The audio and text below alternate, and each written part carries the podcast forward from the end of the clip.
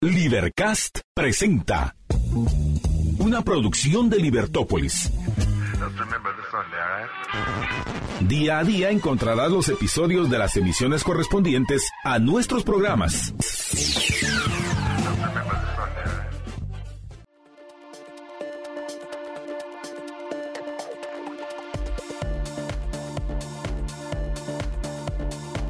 Libertópolis.com espectacular porque hoy vino mi sol, hoy vino mi sol particular. Así que le doy las bienvenidas a todos ustedes. Bienvenidos, gracias por estar acompañándonos, gracias por escucharnos a través de la 102.1 FM y para también quienes nos ven y nos escuchan en las redes podrán entender a qué me refiero. Hoy hasta que se me hizo, hasta que se me hizo vino Estuardo un jueves conmigo, así que estoy muy contenta de recibirlo, de estar con, con él y de poder compartir con ustedes y también con José Carlos. Así que estoy rodeada de puras eh, guapuras. Así que, así que bienvenidos a todos. Nosotros también estamos aquí con una guapura. Eh, entonces es, es recíproco el sentimiento. bueno, buenos días a todos. Es eh, jueves 23 de febrero del año 2023 y y es eh, un día muy eh, especial para ir viendo dónde vamos en nuestras metas, dónde vamos en nuestros objetivos de la semana, ¿verdad? Así es, así es. Y buenos días, José Carlos. Buenos días. Y eh, en, mi pueblo dicen favor que me hace, ¿sí? Porque nada comparado a ti, María Dolores. Estamos muy contentos de poder estar aquí en cabina. Es mi eh, tercera o cuarta vez que estoy con, con Estuardo y eso es una, una, gran alegría, una gran alegría poder compartir con él la cabina. Así es, así que muy contentos de poder estar hoy compartiendo cabina con, con nuestro compañero y nuestro amigo Estuardo Zapeta y también con José Carlos. Así que pues... Estuardo, ¿por dónde arrancamos? ¿Qué te parece si arrancamos con los titulares? Con los titulares. Prensa Libre ha titulado 150 millones costará el subsidio al gas propano. Congreso aprueba descuentos que van desde 8 quetzales a 28 por cilindro. Congreso aprueba nuevo subsidio al gas. Consumidores de propano obtendrán beneficios durante tres meses. Con 104 votos, el Pleno del Congreso aprobó ayer un nuevo subsidio para cilindros de propano en Guatemala durante los próximos tres meses, una medida que implica una inversión de 150 millones. El subsidio es de 80 eh, centavos por cada libra de propano, por lo que aplica descuentos que van desde los 8 quetzales hasta los 28 quetzales para cilindros de 10 hasta 35 libras. Para su aprobación se dispuso hacer una disminución de caja y bancos por 150 millones que sumará al presupuesto del Ministerio de Energía y Minas. El decreto que avala el subsidio al propano entrará en vigencia al día siguiente de su publicación en el Diario de Centroamérica, según resolución del Congreso de la República.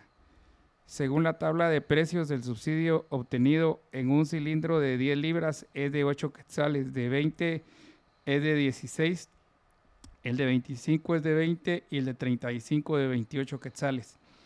El 1 de febrero último, la Dirección General de Hidrocarburos del Ministerio de Energía y Minas informó que el precio de referencia para la venta de cilindros de gas eh, líquido propano es de 5.40 por libra, pues había quedado sin vigencia la ley de apoyo social temporal a los consumidores de gas propano. Al finalizar el subsidio, los precios al público quedaban desde 54 el cilindro de 10 libras hasta 189 el de 35. Para dicha subvención, que fue aprobada y prorrogada por el Congreso, se destinaron 419 millones. Los diputados del oficialismo incluyeron un artículo nuevo y la modificación de otro en la normativa, con los cuales podrán utilizar recursos no ejecutados en ejercicios fiscales anteriores en el año de las elecciones. Se hizo una modificación de redacción en el artículo 129 de la Ley de Presupuesto General 2023 para cambiar palabras del artículo referente a la facultad que se otorga para ampliar el presupuesto por el monto de los saldos pendientes de ejecutar de los recursos extraordinarios que se asignaron a los consejos departamentales de desarrollo CODEDES en el presupuesto 2022, que son 290 millones para proyectos de agua, saneamiento, drenajes y educación como parte de la gran cruzada por la nutrición. El artículo se incluyó desde el 2022. Este artículo ha sido cuestionado por la oposición por considerar que busca que los alcaldes ejecuten fondos del año en el año electoral. Además critican que se incluya una normativa que no tiene relación con el tema. Lo que estamos haciendo es redactarlo bien para que entre en aplicación del ejercicio fiscal 2023. No se está tocando montos, expuso Cándido Leal, presidente de la Comisión de Finanzas. Además, los diputados presentaron una enmienda para incluir un nuevo artículo con el cual se faculta al Ministerio de Finanzas para usar recursos no ejecutados en años anteriores. Así que 150 más costará el subsidio para el, próximo el, próximo subsidio al gas. Así es, tres veces más subsidio de gas. Y em, ya el tema de los saldos de caja es el, atásquense y más, si es, y más si es tema y más si es campaña, es año electoral. Mira, es una vergüenza, la verdad. Yo, yo eh, era el presupuesto más grande de la historia, pero no solamente estamos hablando del más grande, porque alguien podría decir es relativo al, al PIB o algo así por el estilo, que, se, que ya sabes que dividen el presupuesto, sí, el PIB y eh, alguna lo que Todos producimos. Sí, exactamente, todo lo que todos producimos. Pero también hay otro punto, o sea, que el, eh, que no es que estemos recolectando la totalidad de esos gastos. Entonces los 12 mil millones en realidad lo que deberían de hacer es para tener una austeridad en la política fiscal, ah, ah, bueno, en la política de gasto, ya la de fiscal ya, ya no tenemos austeridad, ahí ya están recolectando todo lo que quieren. Eh, pero el, el punto tiene que ver con que si estás recolectando más, pues no lo, lo que deberías de hacer es no eh, recibir más préstamos, pero esto es utilizar el saldo de caja para seguir haciendo fiesta, o como tú dijiste, o sea, estás recibiendo más, entonces miremos en qué no lo gastamos, pero aquí, aquí hay que entender una cosa que es sencilla, o sea, todos estos productos, como por ejemplo el gas, tienen impuestos, entonces tú pagas los impuestos para que te los devuelvan por parte del subsidio lo único que hace es meterle un proceso burocrático al asunto. O sea, y en el proceso burocrático se pierde, porque de alguna manera el dinero no pasa eh, eh, a través, sino que pasa como, como el aceite, pasa ensuciando a todos lados donde pasa. Entonces, eh, si tú recoges primero en impuestos, no va a llegar lo mismo al, a través del subsidio. Alguien se va a quedar con una parte. Y esa es la parte que a veces eh, suena preocupante. O sea, ¿por qué no bajarle los impuestos y que esté directo para el consumidor? Y, ya, o sea, si están recolectando más, pues eh, eh, simplemente, entonces que, ya vimos que tienen esos 12 mil millones, y yo no sé si sabías, pero tienen 12 mil millones de saldo de caja, María Dolores Estuardo. Y en este momento, en 2020, el, eh, gobierno de Guatemala, el Estado de Guatemala, le pidió 11 mil millones al Banco de Guatemala. Así es. Entonces, ¿por qué no pagarlos? ¿Por qué no devolverlos y sacarlos de circulación? Exactamente. Entonces ahí baja también la inflación, que es el otro punto que teníamos que tendríamos que ver. O sea, ¿por qué no pagar la deuda del Banco de Guatemala? Entonces nos ayudaría a estar. Porque de hecho, esos 11 mil millones, y por favor pongan atención, esos 11 mil millones no lo suman en la deuda total del gobierno. Ah, claro que no. ¿Verdad? Entonces no está sumado ni la deuda del Banco de Guatemala, que no es solamente esa, sino que también la del año, ah, de los años anteriores, sino que también ah, tiene que ver con que no está sumada la, deuda que el IX le debe, perdón, al revés, que el Estado le debe al IX por la, por la cuota estatal. O sea, tenemos dos cosas que no están sumadas en la deuda total. Tampoco la deuda del banco por la esta variación cambiaria. Ah, por la tasa cambiaria, correcto, correcto, esa tampoco está sumada. O sea, toda la deuda del Banco de Guatemala y toda la deuda de la cuota estatal al, al IX. Entonces, ¿por qué no pagar eso? ¿O por qué no? Va, ok, van a sacar otros dos préstamos. Creo que es otra noticia. Hablaron de 500 millones de dólares, algo así. O sea, bueno, entonces, ¿por qué no, en vez de sacarlo el préstamo, por qué no pagan ahorita los bonos del tesoro y reducimos la deuda cara? O sea, tan sencillo como eso pero es la gana de seguir haciendo fiesta eh, con los recursos. Y ahí sí, son recursos nuestros porque eso sí ya los pagamos. Así O es. sea, es- eso sí ya los pagamos. Eh, y es nuestros, nuestros impuestos. Y por otro lado, em, la, vamos a ver, la perversidad que tienen los subsidios. Claro.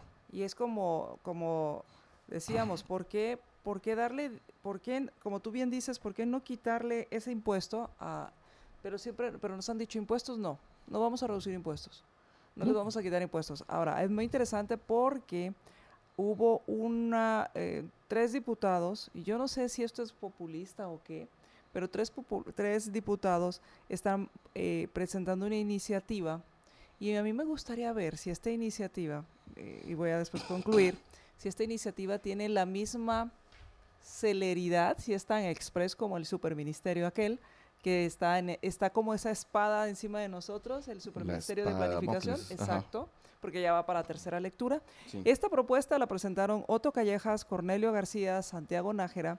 No la he visto porque la acaban de proponer. Es reducir el IVA al 8%. Mira qué interesante. Me parece interesante. Habría que ver de qué se trata, porque no se trataría de bajarla al 8 y quitar y ponerte otro. Sí. No, no, no sé, no sé de qué. Y- pero entonces vamos a ver si, si avanza rápido. Ah, O sea, a ver si, si, si está tan aceitada esta propuesta como la del superministerio. Porque la del Y- superministerio se presentó en octubre y ya se estaba discutiendo en febrero en tercera lectura. y, y bueno, y como los aumentos al presupuesto del año pasado, que te recuerdas eh, que ya no me recuerdo exactamente cuál, que entró un viernes al Congreso, el lunes tenía dictamen favorable y el martes la estaban aprobando. O sea, sí, te- es- tenés razón. Ahora, en la discusión de los impuestos, que a, a mí me parece muy válida, eh, ¿por cuál deberíamos de empezar a rebajar? Y, y por- por- para, para encontrar si la propuesta es populista o si la propuesta es realmente solamente, eh, sí, técnica, o, o es solamente un asunto de campaña, ¿sí? Sí. Y, y eso es el punto. O sea, es un engaño del señor Callejas, del señor Nájera y de quién más? García. Del señor García. O sea, ¿es una, una propuesta populista? Pues yo creo que sí, porque lo más viable sería bajar el ISO, ese impuesto de solidaridad que nos viene acarreando desde el tiempo de Álvaro Arzú, que era un impuesto temporal de no sé qué, y que Había enci- uno que se llamaba Yema, Yeta. se volvió, sí, se fue convirtiendo, sí. Fue- sí. Sí, era Transformer. Entonces, entonces, fue transformándose y ahora tenemos el ISO. Entonces, ese ISO que alguna gente dice que es inconstitucional por varias razones. Una, porque te está cobrando una renta que no has recibido, ¿verdad? O sea, es, Sí. es como un abono y que al final también si no logras tener la renta supuesta, te queda, ¿verdad? Entonces, eh, e- ese es un Y- y problema lo pierdes después de cierto tiempo. lo pierdes después de cierto tiempo, exacto. Entonces, y que además lastima a los pequeños, ah, a, a los nuevos eh, empresarios, o sea, las nuevas empresas, a los nuevos empresarios, los lastima porque tienen que pagar un ISO sobre una ah, algo que todavía no han recibido. Y lo segundo era que era temporal, y esa es otra razón por la cual sería inconstitucional. Pero después de, eh, o sea, eh, ¿cuál sería la razón técnica? Entonces, desde ese punto de vista, pues creemos, eh, como tú dices, sería maravilloso que lo bajaran al 8%, eh, pero creo que es una, una propuesta populista más que cualquier cosa, porque el que deberían de bajar es el ISO. Y en todo caso, también el de los, eh, el de los combustibles, que, que nos lo bajaran a la mitad, sí, que nos bajaran a la mitad lo de los combustibles, supuestamente es para arreglar las carreteras. Sí, y para las bueno, municipalidades y una parte para carreteras y, sí. y seguimos esperando. Sí, o que también bajaran el, IS, el ISO, el ISR. El ISR, correcto. El ISR, porque el ISR es eh, un castigo a la, a la renta. Al éxito. Al Al éxito. éxito. Sí, correcto, correcto. Eh, Entonces eh, ahí es donde tendrían que bajarle. Eh, y además eh, cuesta mucho recaudar el ISR. Es más caro recaudar el ISR. Es más caro recaudar el ISR que recaudar el IVA. Interesante también. Eso es, eso es interesante. Aunque este, fue, eh, el, el César ahora, Ah. eh, como Marco Livio, el César, en la SAT, ha hecho de todo para, para desplumarnos, Estuardo. Sí, no, eso, sí nos, eso sí nos saca las plumas. qué, qué, qué, efi- qué eficiencia para sacarnos las plumas. Yo tengo una propuesta. A mí me gustaría que el intendente de fiscalización fuera propuesto y nombrado como Contralor General. Yo también. Yo ya se lo dije al superintendente de la Administración Tributaria. Tú estás hablando del intendente. El intendente de fiscalización, que es el encargado de fiscalizar al tributario. Sí. Y es el que me imagino que junto con el, el, superintendente han generado todas estas estrategias para hacer mecanismos de tal forma que el tributario cada vez esté más fiscalizado, le cuenten las costillas cada vez más.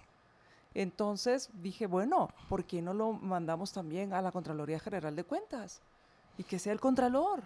Yo estoy totalmente de acuerdo contigo, pero yo, no el intendente, sino al, superintendente. Que, se, vaya a Contralor y que se, lleve que se lleve a todo el equipo. O sea, si, si así son de buenos para sacarnos a nosotros y, bueno, o sea, em, tú sabes que hay varias veces en la historia de la humanidad donde la gente no se queja de los impuestos. Y, aquí en Guatemala pasó con el presidente Álvaro Arzú, porque venía de la alcaldía y tú te recuerdas que pues había una, bueno, ustedes son muy jóvenes y creo que María Dolores no estaba en Guatemala, pero eh, deberíamos de unas malas alcaldías, de unas malas gestiones. Y entonces cuando tienes a Álvaro Arzú que hace una buena gestión como alcalde, ya eh, en, en 1985 a 1991, entonces está toda esa percepción de que hizo algo, que hizo obra, que hizo cosas buenas. Entonces cuando él pone la reforma tributaria siendo presidente, la gente no se quejó. Y, eso es bien interesante. Ah, Fíjate que el presupuesto de Álvaro Arzú de la Nación subió de 5 mil más o menos el último año de Ramiro de León Carpio, subió a el, el año que le entrega son 15 mil millones. O sea, él triplicó el presupuesto general de ingresos y egresos de la nación. Y en parte fue por la reforma tributaria que él impulsó. Y la gente no se quejó, o sea, no se quejaron empresarios, no se quejaron, porque hay una idea de que sí te está compensando.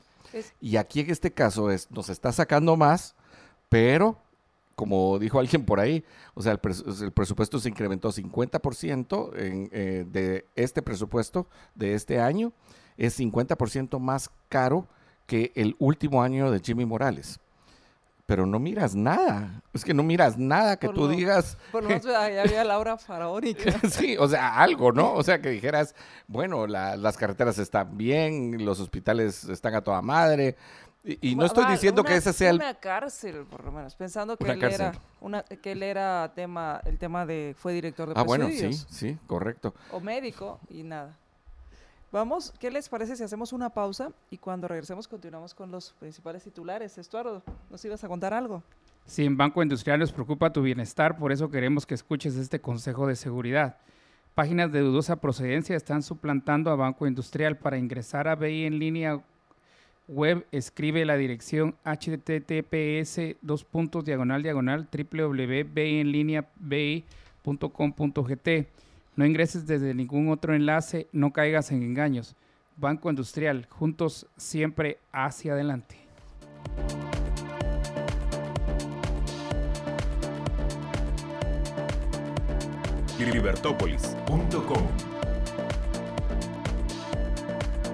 Y bueno, seguimos con, con, los titulares que trae para hoy, para hoy Prensa Libre. Y, mm, bueno, casi 10.000 candidatos se han inscrito. Transcurrido un mes de la convocatoria de elecciones, el Tribunal Supremo Electoral contabiliza 9.814 candidatos inscritos para competir por 4.336 cargos públicos que se repartirán en la primera vuelta electoral el próximo 25 de junio. En el actual proceso electoral se repartirán 340 cargos para alcalde más síndicos y concejales, 160 diputaciones al Congreso de la República y 20 al Parlamento Centroamericano además de la presidencia y vicepresidencia de la República. Sin embargo, si se compara con la cantidad de candidatos inscritos en el proceso electoral de 2019, apenas representa alrededor de una cuarta parte, pues en aquella ocasión se inscribieron 35 mil aspirantes. Los 9.814 candidatos inscritos se distribuyen así. 11, 11 binomios presidenciales, 8.840 aspiran a integrar corporaciones municipales, 192 candidatos a diputados al Congreso por listado nacional, 624 aspirantes a diputados al Congreso a nivel distrital y 136 candidatos a diputados al Palacén. Según cálculos del Tribunal Supremo Electoral, para este proceso electoral se prevé la entrega de más de 70 mil expedientes de candidatos y expuso que espera que el siguiente mes aumente la cantidad de solicitudes. Casi 10 mil candidatos eh, se han inscrito. Así es, eh, pero interesante de lo que mencionabas, Estuardo, porque eh, eh, o será que hay, o será que están esperando al final, como suele suceder, eh, que termine el plazo, porque se hablaba que para el 2019 eran casi 35 mil aspirantes versus mm, 10. Estamos hablando de casi una tercera parte. Así Pero números mira, gruesos. fíjate que yo hice un cálculo, bueno, que por cierto lo hicimos aquí con Jorge, a- aquí en esta cabina, y tú tienes 340 municipalidades. Las multiplicas por más o menos 12, porque no todas las municipalidades tienen la misma cantidad de síndicos y de concejales. Entonces, eh, pero para hacer un promedio ahí, al, al- al ojo de buen cubero, como dicen, como decimos aquí en Guate, 340 por 12. Después tienes 600, 160 diputados. También, eh, bueno, ese sería, eh, o sea, 340 por 12 más 160 más 2 de que son los el binomio presidencial más 20 que son los ah, del Parlamento Centroamericano. O sea, ahí ya tienes 4.262 puestos. eh, y ahora multiplícalo por 30, que son 30 partidos. Entonces, eso te da 120 mil, si no estoy más o menos. Ujú. ¿verdad? Entonces, eh, 127 mil. 127 mil, casi 130. Y, pero hagamos de caso que no todo el mundo va a inscribir a todos sus candidatos, entonces hagamos de caso que vas, eh, vamos a estar en un 75%, estás hablando de unos 80 mil. Y si, eh, eh, entonces ahora sí podemos hacer el cálculo, 10 mil de 80 mil es apenas un, un octavo, ¿sí? Así sería. O sea, el 12.5%, si, si no estoy mal. Eh, si todavía la mate me funciona. Entonces, el 12.5% te dice que estamos muy lejos. O sea, eh, para variar, estamos con un montón de candidatos que todavía no han llevado su papelería y que el tribunal pues no va a una celeridad tan importante, porque entonces se le va a acumular el trabajo este último mes. Eh, ¿Estará el Tribunal Supremo Electoral listo para, pa- bueno, preparado para, para recibir 70 mil expedientes en un mes? Eh, Eso es un montón. No nos ha preparado. Exacto, o sea, ese es el punto. Ya viste, hace dos semanas, o una semana, sí, hace dos semanas, se cayó el sistema, Sistema. de, de Ah. inscripciones. Y entonces dice, vamos a regresar a papel. No, hombre, si, si vamos a regresar a algo, regresemos a piedra. Entonces, o sea, cu- ¿cuál es la lógica? O sea, ¿por qué no decir, vamos a arreglar el problema del sistema ya hoy? O sea, eh, eh, eh, Estuardo, es que imagínate, o sea, vamos, como falló el sistema, vamos a regresar a, a- a papel. No, hombre, que arreglen el problema del sistema. Si eso no tiene, si, no es ciencia aviónica, eso, para, para arreglarlo. O sea, eso tiene que estar arreglado en un día. O sea, bueno, ya no hubo quejas, pero a lo que voy es, es la, la lógica del tribunal. Es, es ridícula. Eh, yo sí estoy preocupado de que, eh, te voy a decir, en esa marabunta de, de expedientes se nos cuelen aquellos que no queremos que sean inscritos porque pues, Ah, no ya entendí. Que se vayan en la manada. se vas en la manada, te escondes. Entonces ahí vamos a tener a todo el montón y, y ¿quién va a verificar? O sea, ¿quién va a verificar los finiquitos, los antecedentes uno por uno? Porque tiene, ahora tienen este código QR donde te dice si sí eh, puede, eh, o sea, si no tiene eh, cargos o, o, o qué, ¿verdad? Entonces, A ver, a ver, a ver, explíquenme algo usted- ustedes que, que saben mucho más que yo. ¿Por qué, ¿Por qué para nosotros los tributarios hacen cruces de información, hacen cruces de eh, sistematizado? O sea, no es que agarren un papel y empiecen uno por uno a ver qué estamos haciendo. Ah, hace unos días, esta semana fue una conferencia donde estaban viendo el estilo de vida del tributario y si el estilo de vida del tributario no coincidía con los eh, ingresos declarados ante, el, ante la, SAT, la SAT, pues entonces había una incongruencia, saltaba ahí una luz roja y entonces había que eh, ver cómo, qué, qué estaba pasando ahí. Si se está haciendo esto en el tema tributario, ¿no se puede hacer en el tema electoral? Y ya no digo en la fiscalización a los funcionarios. Pues eh, debería, debería hacerse. Principalmente a los funcionarios porque son los que van a, administrar el dinero público. Claro. Pero nosotros no administramos dinero público, así es que para nosotros la ley, verá, para el resto la amistad. O sea, para los funcionarios y para los futuros funcionarios la amistad. La amistad, sí. Entonces, por ejemplo, el Tribunal Supremo Electoral no podría estar haciendo es, esa duda y esa preocupación que tú tienes muy, muy eh, pues, correcta y puntual, se puede solucionar con los sistemas que utilizan para fiscalizarnos a nosotros. Es que, eh, es que mira, yo, yo trabajé en sistemas en varios lugares, eh, en empresas nacionales grandes y transnacionales, y, la lógica es muy sencilla, o sea, es, es de veras, es, es, muy sencilla. O sea, tú metes el, el, nombre, bueno, en realidad lo que tienes que meter es el CUI, o sea, el, tu, código, único de identificación que está en tu DPI. Entonces, lo ingresas en ese momento que le das enter, o sea, tan sencillo como darle enter, podría ir a chequear directamente a los, a los archivos de la Contraloría General de Cuentas, a los archivos del organismo judicial, a los archivos del Ministerio de Gobernación de la Policía Nacional Civil y ver si tus antecedentes policíacos judiciales y el, el, bendito finiquito que no se llama así, ¿verdad? La famosa expresión transitoria, ¿no? de, entonces... Carencia de... carencia de de reclamos. De, de, demanda. De reclamos o, reparos. De reparos. Bueno, no importa, pero le llamamos finiquito. Y entonces, solo con el enter podría hacerse ese chequeo. Es que no es, no es ciencia, no es ciencia biónica otra vez, ¿verdad? O sea, tú tienes que tener esa posibilidad y yo creo que tú estás en lo correcto. Y cuando vemos todo esto, en realidad lo único que, que uno se le ocurre pensar es eh, Marco Olivio para, para César, para dictador de este país.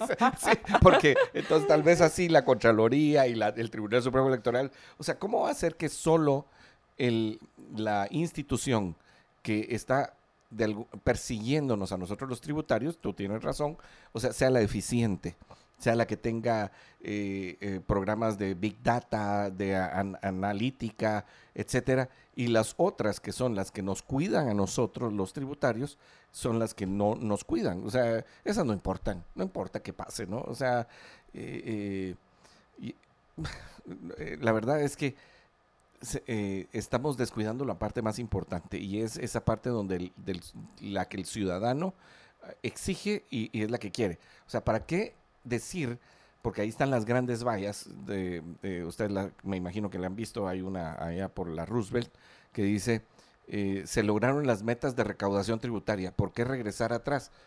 Es que, perdón, pero es que esa no debería ser una meta que el gobierno diga con mucho orgullo o sea, la, meta de todo caso de orgullo debería decir, les dimos seguridad, les dimos justicia eh, y el dinero que, no, que les recolectamos lo utilizamos bien. Pero el hecho de haber recolectado dinero, ese no es ninguna meta eh, que uno diga, ala, los vamos a aplaudir, señores.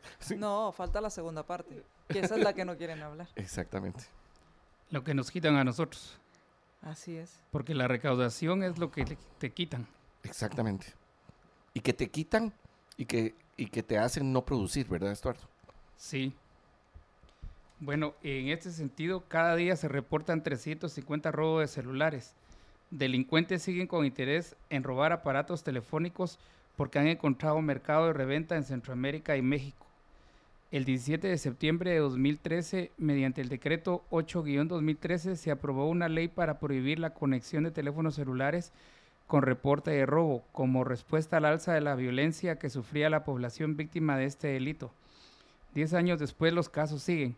Los ladrones de móviles buscan los de alta gama que según especialistas podrían vender no solo en territorio nacional, sino en Centroamérica y México, donde es accesible ponerlos a funcionar de nuevo. El cálculo extraoficial es que se roban la misma o más cantidad de celulares que en 2011, unos 279 cada día. La Superintendencia de Telecomunicaciones en un informe 2022 reporta que en toda la República hay 20.459.023 líneas móviles. En la CIT, entre el 2019 y 2022 se han denunciado el robo de más de medio millón de aparatos. En 2019 fueron 153.000, en 2020 fueron 97.000, en 2021 154.000 y en 2022 125.000. Hubo meses que estos años que superaron los 20.000 denuncias según las cifras de la CIT. pero esos datos contrastan con los que se maneja el Departamento de Investigación de Delitos Patrimoniales de la PNC. En 2022 registra que se denunció el robo o hurto de 661 celulares en todo el país y 206 fueron incautados o recuperados. En tanto, el Departamento de Sistema Informático Fiscal y Técnica del Ministerio Público establece que en lo que va del 2023 han denunciado en las fiscalías distritales y municipales el robo de 2.722 terminales móviles. En 2022 sumaron 21.254 y en 2021 fueron 20.346. Guatemala, Escuintlas, Ochetepeques, Quetzaltenango y Zabal forman el top de los departamentos donde más denuncias hay acerca del robo de celulares. Federico Reyes, doctor de criminología de la Universidad de Glasgow, expresa que una de las múltiples razones por las que ocurre este delito, como en todos los que siempre hay oferta y demanda, en especial los de alta gama, los cuales a pesar de que han bajado de precio en el mercado, siguen siendo un bien muy codiciado. Estos los usan para reventa en mercados negros, comisión de delitos a personas de crimen organizado y ocurre por el poco seguimiento en el trayecto de estos nula o poca investigación penal en los entes de justicia. Para Reyes, otro de los problemas es la poca confianza en la PNC, al normalizarse el robo, la venta y la reventa de los aparatos que el público afectado, asumiendo que nunca se recuperarán o mejor aún, adquiere otro celular en los puntos de venta. El analista del Centro de Investigaciones y Estudios Nacionales, Walter Menchú, opina que el problema de fondo es que la ley en la materia no se aplica se establecieron varios tipos de registros para lograr identificar a quién pertenece un teléfono, pero las empresas no lo aplican a cabalidad y la CIT no se ha empoderado para hacer cumplir la ley, asevera Menchú. El analista recuerda que la ley establece una base de datos negativa para registrar los teléfonos robados, pero a la vista está que no opera como debería. Los chips y los teléfonos que venden en algunos lugares de forma informal al momento de la venta no se solicita la identificación de la persona que los compra y eso es preocupante, agregó Menchú. Reyes considera que ahora con tanta tecnología al alcance es mucho más fácil reactivar los celulares borrando datos de anteriores usuarios, clonando, reactivando números que han estado en desuso por una u otra razón. Eso permite que sea un gran círculo vicioso e incremente los hurtos y robos es como cualquier comisión de delito, si es penalizado con fuerza dentro de los cánones legales debería existir un decremento. Ahora bien, si las leyes son laxas y no se aplican por igual, seguirá la demanda de esos aparatos móviles. Hay que recordar que es un delito generalizado no solo en el área urbana, semiurbana o rurales, sino también a nivel nacional y transnacional. Para Reyes, la extracción de información por parte de los entes de investigación penal y de justicia de los aparatos que son confiscados ayudaría grandemente a minimizar la comisión de esos delitos. La tecnología para eso no es barata ni tampoco de acceso público en general, por lo tanto ayudaría en la investigación penal estratégica ya que si se siente se un antecedente válido y útil, eso tendría que impactar en la disminución de oferta y demanda de aparatos robados. La denuncia ciudadana básicamente es para temas del seguro del aparato y que cubra el reemplazo por uno nuevo añade.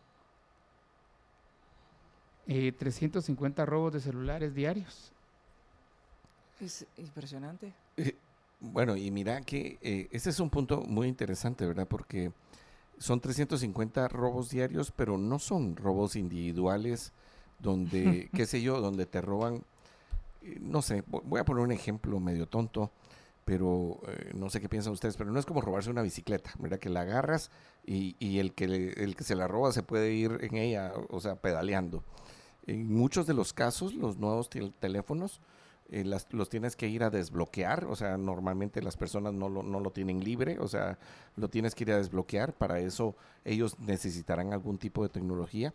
Algunas tecnologías están para que tú borres tu celular, si te lo roban, tú, tú, borras tu celular. Eh, y eh, lo que hacen es engañarte con otra vez con un link para que tú te metas, o sea, te mandan un link a tu nuevo teléfono entonces esto es crimen organizado, ¿verdad? Y, tiene que ser visto como crimen organizado. O sea, no es tan... no es tan sencillo como, ah, ya me robé no el es teléfono. por ocasión. Sí, y entonces es más difícil de perseguir. El- o sea, el, el- el crimen de ocasión es más, más difícil de perseguir porque tú agarras uno y lo empiezas a usar Lo como... ves mal puesto y lo tomas. Y lo tomaste, Mal sí. puesto, o sea, pues Sí. sabes que no es tuyo, pero igual es un robo. Es un robo al final, ¿no? Bueno, ese sería, sí, hurto, porque no hay violencia. En estos casos hay violencia. Y entonces, ah, e- el, punto está justamente en todo esto que se habla acerca de que a veces ya no es el celular, porque el celular lo puedes dejar inservible si tú, si tú le sacas le- la, si tú borras el, aparato y lo, reportas eh, como, como robado. Pero lo que hacen es sacarte la información y yo sí conozco personas que les han enviado link, que meten el link y, y- y que hasta los han llamado, los llaman, eh, voy a hablar específicamente, creo que no, no hay problema de esto, pero llamaron de Apple a un amigo que había, le había robado el El celular y, y le mandan un link y decía apple.us, ¿sí? Y, y es muy importante porque ese punto .us no es de los Estados Unidos, pero parece U- United. States, sino que es US es United States Virgin Islands, Ah, ya. ¿sí? Entonces, eh, pero decía apple.us. Y, ajá. Entonces, pues la verdad es que engaña, ¿no? O sea, y entonces él se mete y se meten a sus cuentas bancarias y le roban de sus cuentas bancarias. Lo que hicieron fue sacarle y trasladar en, en- en transferencias, Claro. porque ya con el celular eh, decodificado y tú tienes esa doble cosa donde te mandan el código a tu mismo celular, entonces ya, ya hicieron las transferencias. Se tardó media hora en darse cuenta de que, de, estaban... de que lo estaban, porque lo seguían llamando y le decían, "Mi, sí, ya te lo vamos a arreglar, para mientras lo que estaban haciendo era vaciándole la cuenta. Entonces, el crimen en este caso es mucho más sencillo porque eh, son, o sea, ya sabemos Más los sencillo de puntos perseguir. de perseguir. Y, y lo que vemos es que no hay ninguna persecución. O sea, eh, eh, se, se sabe en qué lugares te los roban, se sabe de dónde a dónde se los llevan. Eh, la gente ha dicho, se llevan mi celular, se lo han llevado al guarda ahí por el amate y del amate también se lo han llevado a, a- ¿cómo se llama? Al guarda. Y ahí es donde los trabajan y los venden. O sea, la persona que se lo roba, normalmente un teléfono de mil dólares, que estará más o menos en esos precios, lo venden 200 quetzales. Pero al crimen organizado, no le, esos 200 quetzales no les importa. Lo que les importa es, es eh, desplumarte. También podrían trabajar en la SAT. Eh, entonces, el, eh, desplumarte a través de tus cuentas y otras cosas como, como estas. ¿Qué pensás, Estuardo? Sí, y también eh, no es fácil, no es fácil eh, tener ahora un celular que no esté bloqueado. Sí, Correcto. correcto. Todos están. Todos están bloqueados. Blo- Sí, con tu huella, a veces facial. eh, Exacto. bloqueas el teléfono por seguridad. Sí, tienes razón. La mayoría que yo conozco. Y sí, es, es, eh, ya existe esa cultura de, de bloquear tu teléfono. Y, ta- y ta- lo que tú decías, bueno, existen cámaras para multarnos, existen cámaras para vigilarnos, pero ¿por qué no es? Por, mira, esa inteligencia que, que, que Hayek menciona, el conocimiento disperso, eh, funciona porque imagínate, hay twitters, hay mensajes diciendo, en tal lugar están asaltando, tenga cuidado, Correcto. sin presupuesto de inteligencia civil, sin acceso a el sistema de cámaras. Sin embargo, todo esto lo sabemos eh, a, a voz populi y que no existan operativos o que existan pocos operativos y, y aquí viene la otra parte. El tema es, bueno, te roban el teléfono, pero también hay quien lo compra. Además de la demanda de la información, o sea, está el que lo compra. Y, y como tú dijiste, sabemos dónde los venden. O, o sea. ¿qué más necesitas? Y por otro lado, viene el otro tema, Estuardo. Los atrapan. De aquí que pasa el, el juicio, bah, vamos a suponer que sí los condenan. Llegan a la cárcel. ¿Y qué sucede en la cárcel? Son expertos en, en desbloquear teléfonos y expertos en, en extorsión. Exacto. U- Utiliza los teléfonos para extorsionarte. Sí. Exacto, exacto. Entonces hay, hay mucho, mucho eh, en este tema que, que mencionabas. Tenem- tenemos que hacer una pausa y vamos a hacer una pausa y regresamos. Libertópolis.com Y las más ricas son las champurradas que son de Estuardo. Tengo que decirlo. ¿Por qué? Porque las cuida tanto. Que es, es- saben delicioso.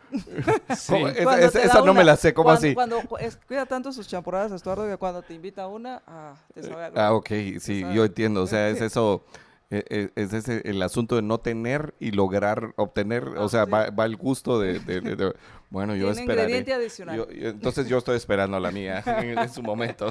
Gracias, Estuardo. Sí. Sí. Segunda, se, reñida segunda elección del CAN, del Colegio de Abogados y Notarios de Guatemala. Jornada electoral se realizó entre propaganda de candidatos y traslado de abogados al centro de votación. Acarreo de votantes y propaganda de último minuto marcó la segunda vuelta de elecciones de autoridades del Colegio de Abogados y Notarios de Guatemala en una reñida segunda vuelta de votaciones. Héctor Pedrosa encabezando la planilla 1 y Mario Sicaviza en la planilla 3.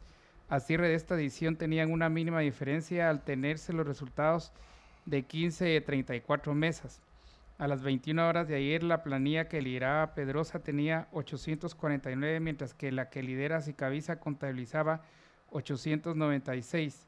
Aunque la elección de autoridades de un colegio profesional parezca ajena a la vida política y social, la organización Guatemala Visible considera que la elección de autoridades del CAN cobra importancia al hablar de las comisiones de postulación. Son los puestos más relevantes que al final de cuentas van a ocupar las sillas de muchos espacios de poder y sobre todo de nombramiento de autoridades en el marco de la ley de comisiones de postulación, dijo María de Los Ángeles Fuentes, directora ejecutiva de Guatemala Visible. En la primera vuelta de elecciones del CAN, celebrada el pasado 15 de febrero, la planilla 1 obtuvo 3.596 votos y la planilla 3 2.853 votos. Luego que se hicieran oficiales los resultados, algunas de las planillas en contienda comenzaron procesos de alianza según quedaron documentadas en las distintas redes sociales. La planilla 1 obtuvo el apoyo de la planilla 5 Acción Profesional que impulsaba la presidencia de Benjamín López. La planilla 3 divulgó haber consolidado una alianza con la planilla 2 Convergencia, que era liderada por Mario Cano, quien fue el primer abogado defensor de la ex vicepresidenta Roxana Valdetti. La planilla 4, Coalición Gremial Salvemos al CAN, que logró el tercer lugar, manifestó en un comunicado que sostuvo reuniones con las dos planillas que llegaron a la segunda vuelta, pero que decidieron no apoyar a ninguna de ellas. Representan más de lo mismo, pues fue evidente que durante la elección se valieran de prácticas antidemocráticas que atentan contra el Estado de Derecho, tales como la intimidación y las amenazas a profesionales desde sus cúpulas de poder del Estado, refiere pronunciamiento. En la planilla, esa planilla impulsaba la presidencia de José Urrutia, quien por algún momento del conteo preliminar de la primera vuelta disputó el segundo lugar. El resto de las ocho planillas en contienda no se manifestaron públicamente acerca de una posible alianza. Bueno, que yo, yo les quiero leer los resultados preliminares que publica ah, el Colegio de Abogados eh, en estos, para, para la Junta Directiva en la segunda vuelta. La planilla 3 resulta ganadora con 5.225 votos de- y la planilla 1 tu- obtuvo 5.016. Eso eh, pues nos da una, eh, un total de, de más o menos o, 10.000 sete- bueno, 10.768 votos eh, y que es un tercio, un tercio de la cantidad de, colegiados eh, activos o, eh, o abogados activos col- colegiados. Y en la, o sea, en la planilla 3, liderada por Mario Sicaviza y un amigo ah, de Juan Carlos Agastumen Leitán, a quien felicitamos desde aquí, es el vicepresidente electo. Eh, por el otro lado, en, la, en el Tribunal de Honor también la planilla 3 obtuvo la mayoría con 5.437 votos y la planilla 1 con 4.778. Aquí una, una, una- diferencia un poco mayor eh, de 700 votos y entiendo yo que también eh, hubo más votantes ah, en, la, en la Junta Directiva. En el Tribunal Electoral, en ese Tribunal Electoral también ganó la planilla 3 o sea, arrasó, parece ser, con 5.312 contra 4.831. Aquí hubo un total de 10.822 votos. Y eh, esta, esta parte no, no la entiendo del todo. De, de repente alguien nos escribe, según yo, el Comité Asesor de Inversiones y, el representante del RIC fueron electos en la primera vuelta. Ya no hubo segunda vuelta, pero no estoy completamente seguro. El, ah, pero bueno, el resultado que está en, en, el- en la página del Colegio de Abogados, que son resultados pre- preliminares, ahí para la, la eh, otra vez para el Comité Asesor de Inversiones. Ah, no, sí, dice aquí, segunda vuelta. Lo que pasa es que aquí están, eh, aquí fue la planilla 1 contra la planilla 4, no fue la planilla 1 contra la 3. Y la planilla 1 ob- ga- ganó 4.690 votos contra eh, 1.559. Ahí hay, hay una diferencia.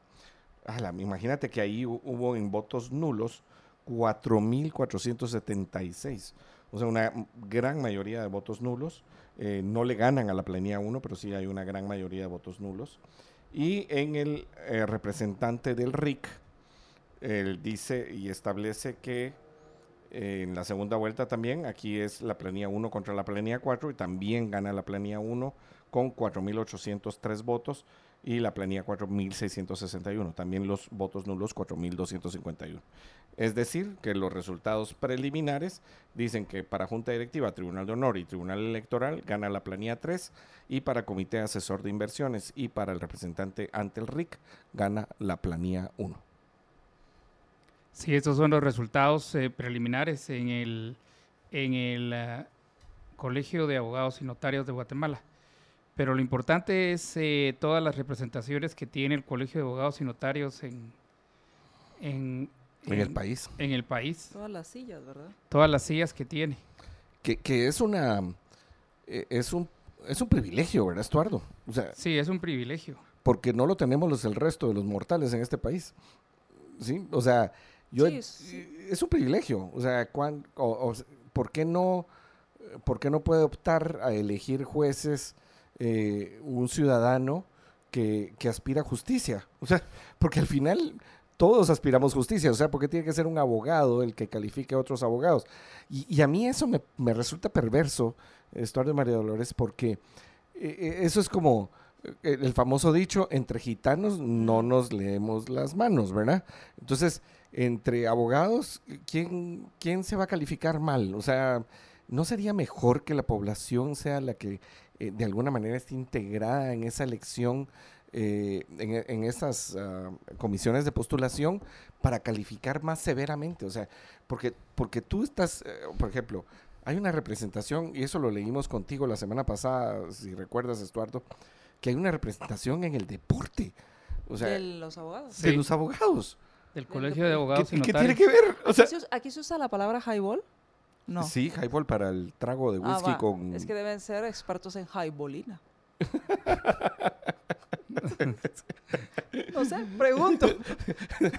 Bueno, pues sí. pues sí. Eh, pues sí, la verdad es que no entiende uno por qué... O sea, yo sé, hay gente, y sobre todo el gremio de los abogados, dice, es que el Congreso debería ser solo abogados. Yo estoy total, a mí se me pone la piel de gallina cuando oigo eso, porque... O sea, entonces entrarías en el derecho positivo y más leyes Claro. y, y más cosas hechas desde el escritorio y desde un asiento en vez de ver cómo funciona la vida. O, o, o sí, ¿cómo, cómo es que dice Mises? O sea, el, eh, cómo es que funciona eh, las relaciones entre personas, ¿no? Entonces, de ese lado, yo creo que hay un problema eh, enorme. Y, y en ese tema, yo no sé qué piensas, Estuardo, el, el, el hecho de, de que solo, yo, yo, iría, yo iría en el tema de cómo se integra el organismo judicial. O sea, debería estarlos cambiando cada cierto tiempo, deberían ser una, un tema político, politiquero, porque político es en cuanto a qué es la, la sociedad, o sea, la polis, pero que debería ser el Congreso quien los decide, los define. Em, por ¿A qui- otro lado, ¿a, a quién quién? le deben su puesto Eso. los jueces? Y, y el hecho de cuáles son, me pongo a pensar, cuáles son los beneficios que obtienen los asociados a los colegios. Eh, eh, Exacto, de- exacto. al final creo que debería ser libre y que estos, estos colegios existan porque ofrecen beneficios de estar en este gremio. Por ejemplo, me asocio a un club de deporte porque recibo asesoría, porque eh, eh, valoro el tiempo. un lugar donde ir a hacer eh, ejercicio. un lugar donde hacer ejercicio, porque valoro el tiempo, que convivo con otras personas que hacen el deporte igual que yo. Entonces es el libre y voluntario. Em, creo que hay muchos temas aquí. Las sillas que tiene el, los colegios de abogados, el tema de por qué debe estar colegiado y el tema que tú tocaste de fondo, que, no sé qué, qué piensas tú, Estuardo, de cómo se eligen los magistrados que en términos generales eh, en otros países es eh, una elección pública. Eh, aún, digamos, los fiscales y todos se eligen de manera pública. Interesante. Sí, sí, porque entonces votas por ellos, por lo menos por los de los de los um, más cercanos, ¿no? O sea, los, los fiscales más cercanos y hay otros como por ejemplo el, fiscal, el fiscal general, pues lo nombra que yo, por ejemplo, ahí sí no estoy de acuerdo con el régimen estadounidense. Que lo nombra el presidente. Que lo nombre el presidente, porque entonces, ¿qué vas otra vez? ¿A quién le debe el puesto? ¿Y quién lo puede remover? Eh, es que ese, eh, también ahí viene el tema importante. Sí, pero el, um, el, el punto es, eh, ese es importante. O sea, estás pidiendo justicia. Entonces, si no te dan justicia, ¿quién te califica? Pues el pueblo. El pueblo es el que está pidiendo justicia. Esa es la razón por la cual, una de las razones principales por las cuales entramos en sociedad. O sea, para tener justicia y tener seguridad. Entonces, el punto es eh, ese, o sea, tener esa cercanía con los jueces y que a quién le debes. yo sí estoy completamente en desacuerdo con lo que dice la Constitución de esa renovación de cortes cada cinco años de las todas las cortes de apelaciones. Ya vamos para 10, Ya vamos para ocho y medio. Ocho y medio, sí. Madre, sí. O sea, e, esa es una vergüenza eh, em, de todos los diputados y los ex ah, eh, magistrados. de la Corte de Constitucionalidad. Y, bueno, y también de las organizaciones de la sociedad civil que meten amparos por, por babosas. Entonces, el, el, punto tiene que ver con que eh, a quién le debes y cómo haces para mejorar la independencia. Porque, o sea, tú puedes deber algo, pero si tú no lo tienes que volver a ir a pedir y solicitar, entonces empiezas a tener independencia. Entonces, cuando tú tienes que regresar cada cinco años con el mismo Congreso, con la misma gente, entonces vas a estar eh, totalmente alineado a lo que estos intereses te piden. Pero si tú ya fuiste electo y ya estos mismos no te van a reelegir. O sea, digamos, si no son vitalicios, por lo menos van a ser cada 15 años. Estás pensando en tres legislaturas después. De alguna manera obtienes independencia. Y que no sean todos al mismo tiempo. Es que, eso es una, una atrocidad. Sí. Haremos, vamos a hacer, vamos a hacer una pausa y cuando regresemos vamos a hacer vamos a pasar a nuestra entrevista con nuestro invitado, el doctor Rafael López, con quien vamos a hablar acerca de la perfilación criminal y la detección del engaño. Y tú decías ahí el tema de los políticos. Yo digo ahí, ahí lo que hay que aprender es la detección de la verdad. Vamos. que nos sirva, que nos sirva en este tiempo de elecciones. vamos, vamos a hacer una pausa y regresamos.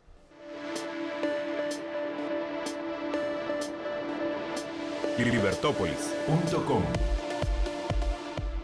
Regresamos y estamos ya con nuestro invitado, el doctor Rafael López, quien es experto en lenguaje no verbal y detección del engaño, así como también en temas de perfilación criminal. ¿Qué tal? ¿Cómo estás? Bienvenido. Eh, muchísimas gracias, estupendamente aquí con vosotros y bueno, recibiéndome en este país con los brazos abiertos y encantado de estar con vosotros. Y, y cuéntanos un poco acerca de Evidencia. ¿Qué hace Evidencia? Evidencia University es una universidad en línea especializada en ciencias de la conducta y ciencias forenses. Entonces, pues tenemos diferentes programas formativos y, programas de maestría, programas de educación continua y, bueno, pues eh, nos dedicamos básicamente a formar a personas que quieren entender cómo se comporta el ser humano. Es, en ese tema de temas de ciencias forenses, en algún momento hablé con algún catedrático de tu universidad, no recuerdo el nombre, me disculpo por eso, y hablábamos acerca del tema de perfilación criminal. Y les cuento que en ese momento acababa de pasar un crimen muy eh, pues sensible porque habían eh, secuestrado a una niña en Petén y que después había aparecido eh, muerta. Asesina. Exacto. Desafortunadamente no es el, no es el único caso. Y, y la pregunta que te, les hacía era, ¿cómo hacer para ayudar a resolver tipos de estos casos y hablábamos del tema de la perfilación? Claro. Sí, bueno, la, la perfilación es una herramienta fundamental para mm, descubrir precisamente autores de diferentes crímenes cuando no tenemos evidencias físicas. ¿no? Si hay una evidencia física, un ADN, una huella dactilar Claro. o tal, pues eso ayuda a los investigadores eh, de una manera, pues, pues eh, es lo primero que se mira, ¿no? Pero hay muchos casos, muchas situaciones en las cuales esas evidencias físicas no existen. Entonces tenemos que ir a, buscar evidencias psicológicas, ¿no? Y ahí, pues, por ejemplo, la reconstrucción de los hechos, la eh, eh, ver qué ha ocurrido en la escena del crimen, analizar la escena del crimen desde un punto de vista de comportamiento, ¿no? ¿Por qué hay eh, las cosas que hay? ¿Por qué está lo que está? ¿Por qué no está lo que no está? Es decir, si falta algo, si, si decir, ese rastro de conducta que esa persona que ha cometido ese delito ha dejado, porque todos dejamos rastros de conducta eh, cuando desarrollamos una determinada actividad o hacemos cualquier cosa. Y, un crimen, pues efectivamente ocurre lo mismo. O si, por ejemplo, no hay nada porque la persona ha limpiado muy bien en la escena del crimen, pues eso es otra conducta también. Es decir, que todo esto se analiza desde ese punto de vista psicológico para ir obteniendo información sobre la persona que ha cometido ese delito para que eh, ayude a los investigadores a localizarle. Y Rafael, la verdad es que es sumamente interesante eso que dices, porque una, una perfilación desde el punto de vista psicológico, conductual, eh, te, te da, te elimina los crímenes perfectos. O sea, en algún momento realmente estás, eh, eh, pues, haciendo que puedas empezar a investigar en una línea que posiblemente el- todo, todo lo que tú dices, la evidencia física se desconoce. Entonces ya, ya puedes ahí, eh, ¿cómo haces? Porque pues la verdad es que a mí sí me gusta ver las series de, crímenes eh, reales y, y cómo, ah, pues eh, por ejemplo ahí en el FBI empezaron a buscar psicológicamente cómo le costó a esta persona ah, eh, poder introducir esto de la perfilación y también este crimen espantoso, bueno, en serie de crímenes de espantosos en la bahía, el famoso eh, del, eh, el criminal de la bahía en, en San Francisco y el- eh, California, y cómo descubrieron que había sido un policía ya en sus ochentas, o sea, lo, lo fueron a agarrar creo que hace un año o dos años por una investigación de una joven que, que por cierto falleció, que, que realmente empieza esta perfilación, ¿no? O sea, ¿qué, qué es lo que más debes buscar desde el punto de vista de la perfilación? O sea, tienes que, ah, o sea, tú decías lo que pudo haber quitado de la escena, o sea, qué sé yo, un, no sé, o sea, voy a decir una estupidez, eh, pero se lleva algún tipo de ropa, algún juguete, alguna, eh, se lleva algunas cosas o deja algo eh, a propósito. Eh, eh, o sea, ¿qué, ¿qué son las cosas que se buscan desde el punto de vista en ese crimen? Claro.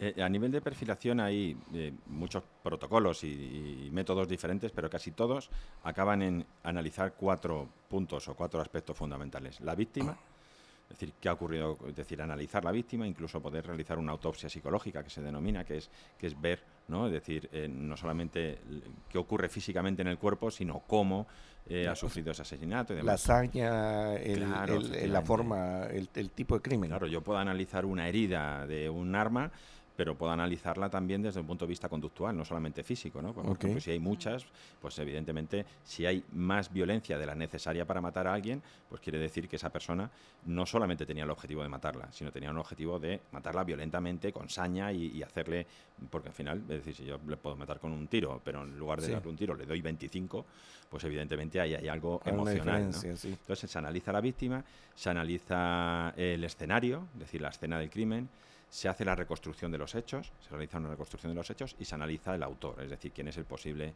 el posible victimario, ¿no? como se denomina en criminología, o el, o el, o el agresor.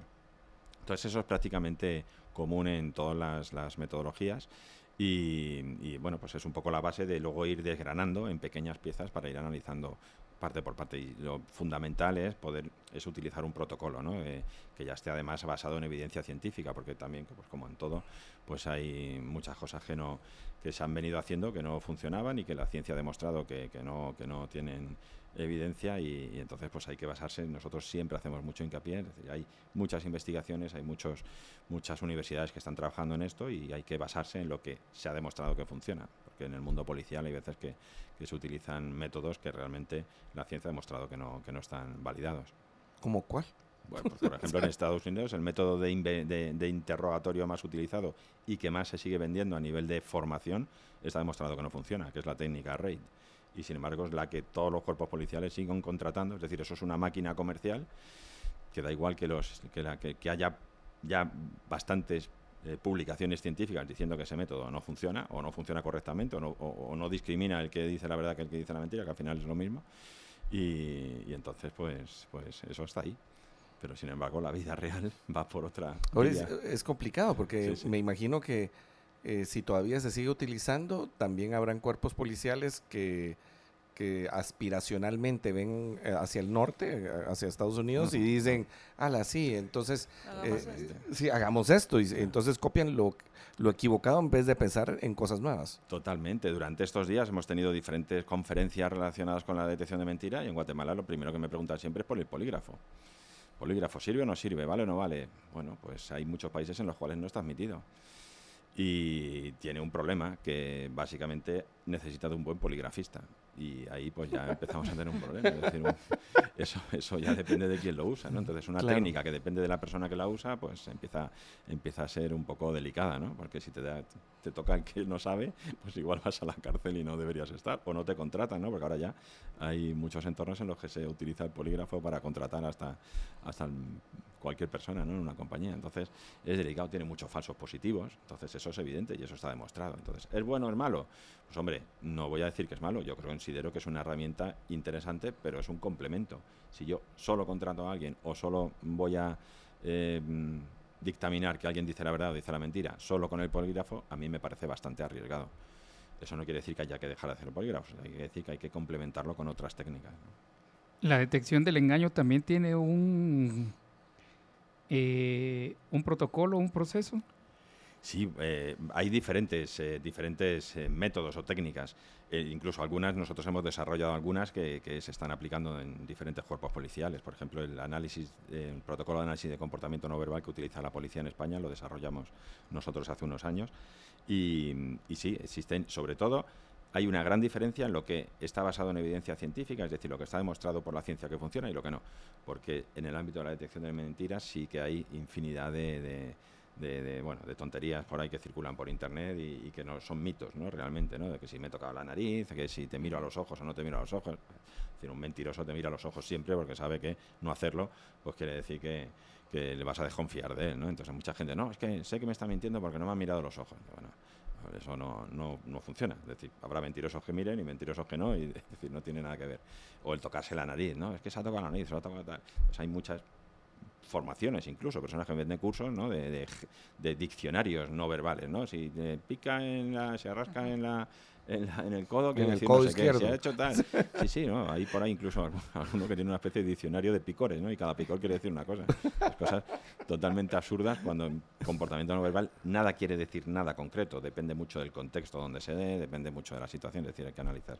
Entonces hay que ir tomando esos esas elementos y utilizar cosas, o sea, técnicas que están funcionando muy bien. Es decir, ahora últimamente está apareciendo una técnica que se llama el Verifiability Approach, que es eh, analizar la cantidad de detalles que alguien te cuenta cuando te está contando algo, ver qué cantidad de detalles pueden ser verificables y cuáles no, y se hace una especie de cálculo matemático y a partir de tal porcentaje la probabilidad de que sea verdadero es muy alta. Siempre hablamos, nunca se dice esto es verdad, mentira, siempre alta probabilidad de que sea verdad o baja o alta probabilidad de que sea mentira.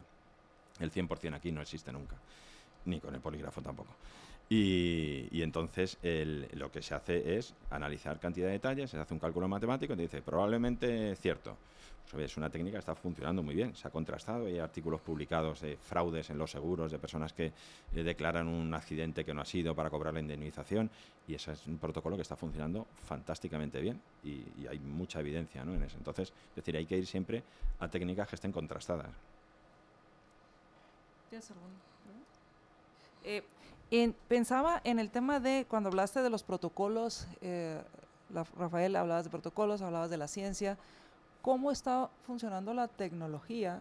Y mi pregunta es con el tema de la inteligencia artificial, porque en algún momento decían, bueno, eh, se está usando inteligencia artificial para el tema de contratación de personal o es una herramienta. ¿Cómo está funcionando esto también para el tema de perfilación o el tema de la detección del engaño? Es, eh, en, este ámbito está entrando la tecnología, quizás está entrando la tecnología eh, más en, ámbitos de desarrollo de herramientas que miden parámetros diferentes. La inteligencia artificial todavía no ha entrado muy de lleno, pero esto es cuestión de tiempo porque está entrando en todos los ámbitos de, la vida y, acabará llegando igual. Eh, al final, mm, la cuestión es que la inteligencia artificial afina, es decir, es un sistema en el cual voy afinando correlaciones entre diferentes variables y el propio sistema las va afinando ya solas. Esto hasta ahora pues se ha ido desarrollando. Hay algunas técnicas de, perfilación que se basan basadas en, redes bayesianas, que puede ser como un, algo un poco similar a lo que sería la inteligencia artificial y que están funcionando muy bien. Por ejemplo, en España la Guardia Civil desarrolló un sistema para em, de, sí, bueno, es inteligencia artificial, es, es análisis de datos para detectar los eh, posibles incendiarios, ¿no? Pirómanos que, bueno, pirómanos, el pirómano quizá el pirómano tiene otro concepto. Sería más un incendiario, alguien que incendia, el, pues hubo unos años en los que en la zona de Galicia, que es una zona muy verde con mucho monte y mucho, pues eh, ahí hubo infinidad de incendios y la Fiscalía solicitó a la Guardia Civil una investigación sobre este tema y se desarrolló un programa que desde entonces, esto hace ya unos años, van alimentando. Cada nuevo incendio que ocurre alimentan con el caso, si se ha atrapado a la persona, si no, cómo ha sido. Y entonces ese sistema va teniendo una serie de información él mismo va aprendiendo su sistema experto que va aprendiendo correlaciones y entonces ahora cuando hay un nuevo incendio se consulta ese sistema y se le dice, ha habido un incendio, ha estado cerca de un núcleo urbano o no, o ha sido tal, o hay un foco, o hay tres, o hay tal, le, meten los datos del, incendio y el sistema te dice los datos del posible autor. Te dice, pues es una persona entre tal a tal edad, eh, adicto a las drogas o alcohólico, tal. Es una cosa, y esto es basado en lo que ha ocurrido antes, va estableciendo relaciones. Esto tiene también un peligro, es decir, que no siempre las cosas que pasan en el futuro son iguales que las que han ocurrido en el pasado, que es una de las grandes críticas que tuvo la perfilación criminal en el FBI, que se basa precisamente en estadísticas. Es decir, si los crímenes cometidos hasta ahora, los autores han tenido estas características, pues el siguiente crimen que es similar, pues el autor va a tener las mismas. Y bueno, eso es cuestionable. Yo quisiera preguntarte, ¿Quiénes, ¿Quiénes serían, o sea, en este caso tú has hablado mucho acerca de, policía, o sea, eh, el ente investigador. ¿Quién tendría que tener eh, estudios de, al, respecto de lo que estás hablando acerca de la perfilación o de, eh, detección. de mentiras? Eh, ¿Los jueces tendrían que tener esto? A los, los investigadores del Ministerio Público? Eh, o sea, ¿quiénes, ¿quiénes serían los candidatos ideales para tomar esta clase de cursos? Bueno, no solamente candidatos ideales, sino qué tipo de puesto en nuestras instituciones tendría que tener por lo menos conceptos básicos acerca de esto. yo, creo que habría como dos áreas, ¿no? Una parte sería la perfilación criminal, que eso es para investigación de delitos. Yo creo que eso, por ejemplo, a un juez de vale de, bueno, nunca está de más saber, ¿no? Pero quizás no es una herramienta principal. Y por otro lado tendríamos toda la parte de detección del engaño, análisis de conducta no verbal y demás. Entonces, la parte de perfilación yo la veo pues prácticamente para personas que se dediquen eh, desde lo público, desde lo privado, eh, porque también hay muchos peritos que se dedican a analizar casos que les contratan para hacer un informe, ¿no? Entonces, eh, ese tanto de lo privado a lo público, pero que se dediquen a investigar determinados crímenes. Y la parte de comportamiento no verbal y detección del engaño es muchísimo más amplia. Ahí yo creo que los jueces, desde luego, nosotros damos mucha formación, hemos dado formación a jueces, abogados sobre todo, los abogados, esto es una herramienta fundamental. Eh, evidentemente investigadores policiales, aquí quizá más los que ya no tanto se dedican al análisis de, la escena del crimen y demás, sino a los que se dedican a, interrogar, ¿no? a, hacer las entrevistas con las personas. Entonces, todo lo que es el ámbito de comportamiento no verbal y detección del engaño, prácticamente en cualquier situación en la cual yo necesito entrevistarme con personas, pues es una herramienta fantástica. Periodistas, hemos tenido muchísimos periodistas eh, en la formación, porque, claro, tú de pronto estás investigando, hay, hay determinadas claves, ¿no? Por ejemplo, nosotros en detección del engaño trabajamos mucho con la latencia de respuesta, ¿no? O con, o con cuando alguien se queda como un poquito enganchado, ¿no? Y, eso es algo que los periodistas con experiencia lo cogéis al vuelo, ¿no? Entonces tú estás hablando con una persona, le estás haciendo una serie de preguntas y la persona va contestando, tal, tal, y de pronto le haces una y se queda ahí un poco como parado, ¿no? O te repite la pregunta, o, busca tiempo con algún tipo de muletilla, ¿eh? Dices, tú ahí lo ves, dices, uy, este se está pensando que me va a contestar. ¿no? Pues eso, eso ocurre cuando la persona miente. Eso es un proceso que psicológicamente se llama la carga cognitiva. Mentir supone un mayor esfuerzo que decir la verdad. Eso está totalmente probado porque tenemos que inhibir la verdad, mm, recordar lo que habíamos preparado o inventárnoslo sobre la marcha. Es decir, hay una serie de procesos que mm, básicamente necesitan tiempo. Y entonces, cuando una. Y siempre hay que comparar con el patrón base. Es decir, si una persona contesta rápido a todo y en una te repite la pregunta, o se te queda ahí como un poquito encajillado y como pensando, con los ojos abiertos normalmente, no parpadea, se queda ahí un poquito. Pues esa persona está pensando que te va a contestar. ¿Te va a mentir o no?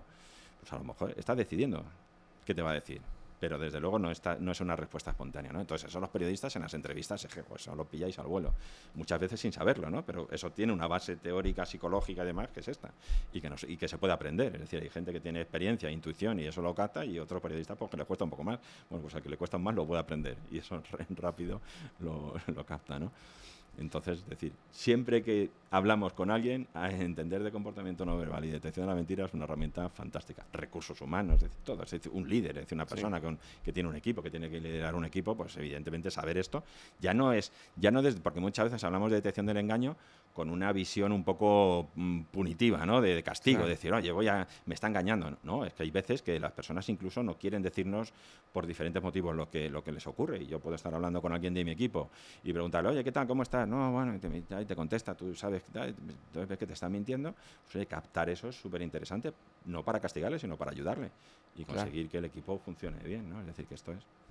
Claro, vamos, vamos a hacer una pausa y cuando regresemos continuamos con la entrevista al doctor Rafael López. Estamos hablando acerca de eh, la perfilación criminal y también estamos hablando acerca de la detección del engaño, pero también hay temas conductuales que, que vamos a estar hablando. Así que hacemos una pausa.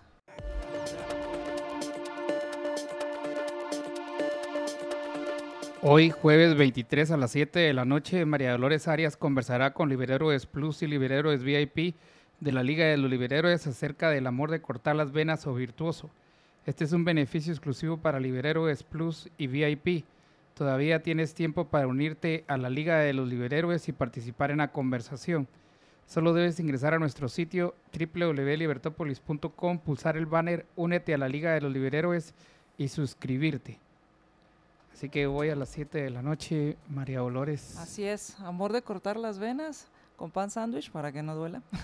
o, virtuoso. O virtuoso. ¿Y qué tiene que ver el pan sándwich con la cortada de venas, María Dolores? me voy a enterar hoy. Hoy, hoy te enteras. Yo, yo, me voy a enterar. Para mí es un tema muy importante y yo, yo lo voy a escuchar hoy. ¿Será que se necesita eh, saber si te están mintiendo en el amor. Así que eh, vamos a un buen punto en, la detección del engaño. Excelente. Yo, creo que sí. Yo, yo recuerdo de una persona eh, cercana que estaba en una pues, situación complicada en su matrimonio y dice, bueno, termina mal, o sea, bueno, termina, o sea, termina la relación y lo que dice al final es, lo que más aprecio de haber salido de la situación problemática, o sea, por las causas por las cuales se divorcia, es eh, que ya no tuve que mentir. O sea, más que, más que, la, que salir del problema, es ya no tuve que mentir. O sea, para, para mantener ese problema tenía que mentir continuamente y como tú dices, o sea, tenía que tener el inventario de las mentiras para no equivocarse. Es, un clásico en nuestros cursos, es un clásico, ¿no? Es decir, hay, dos clásicos. cómo puedo detectar la mentira de mi pareja y cómo puedo aprender a mentir mejor. Ese libro hay que escribirlo. Sí, yo, sí, cuidado con Estuardo porque... Adelante, Estuardo. Bueno, eh, el lenguaje no verbal, ¿qué incluye?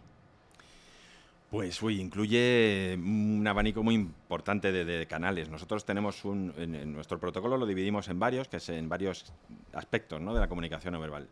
La expresión facial para nosotros es algo fundamental porque sobre todo es el área donde más investigación científica hay, donde más, más se conoce, ¿no? es decir, con, con solvencia, es decir, la expresión de las emociones, cuando una persona siente una emoción y lo expresa a través del rostro. ¿no? Entonces ahí hablaríamos de emociones básicas, tristeza, alegría, miedo, ira, sorpresa, asco desprecio. Entonces son emociones que se ha demostrado que su expresión facial es universal, es decir, esa expresión es la misma por un japonés que por un guatemalteco que por un español, y cuando alguien está triste pone la misma. Otra cosa es que culturalmente mm, se, se, enseñe a los niños a controlar sus emociones. ¿no? Hay, hay culturas que mm, pues son digamos que tienen en cierto modo prohibido socialmente expresar las emociones. Pero cuando se sienten ocurren. Es decir, yo recuerdo imágenes del, del, terremoto en, Japón, donde las veías a las familias llorando y, tenían la misma cara de tristeza. ¿no? Pero quizá en otro entorno con menos intensidad emocional es difícil ver a un japonés poner una expresión de emoción, de nada, ¿no? pero porque intentan inhibirlo. Pero al final eso está demostrado. Entonces eso es un canal fundamental. Tendríamos la parte de los gestos, ¿no? Es decir, qué hacemos con los gestos, muy utilizados también en, cuestiones relacionadas con el engaño. Por ejemplo, nosotros cuando hablamos, pues no todo el mundo, ¿no? Hay personas que tenemos más costumbre de utilizar las manos para ilustrar, entonces son esos gestos ilustradores.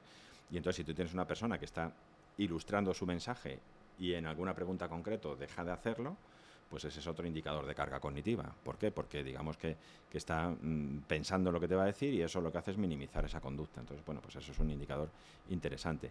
Luego tenemos otro canal que son las posturas y la orientación, ¿no? los movimientos. No tanto los gestos, sino que, por ejemplo, yo estoy hablando con ustedes y yo estoy inclinado hacia ustedes. Y de pronto me preguntan algo que no me gusta y yo poco a poco me voy girando hacia la puerta porque lo que quiero es escaparme. ¿no? Entonces, esto es una, un reflejo de algo básico, una ley básica de las emociones, que es la de aproximación y evitación.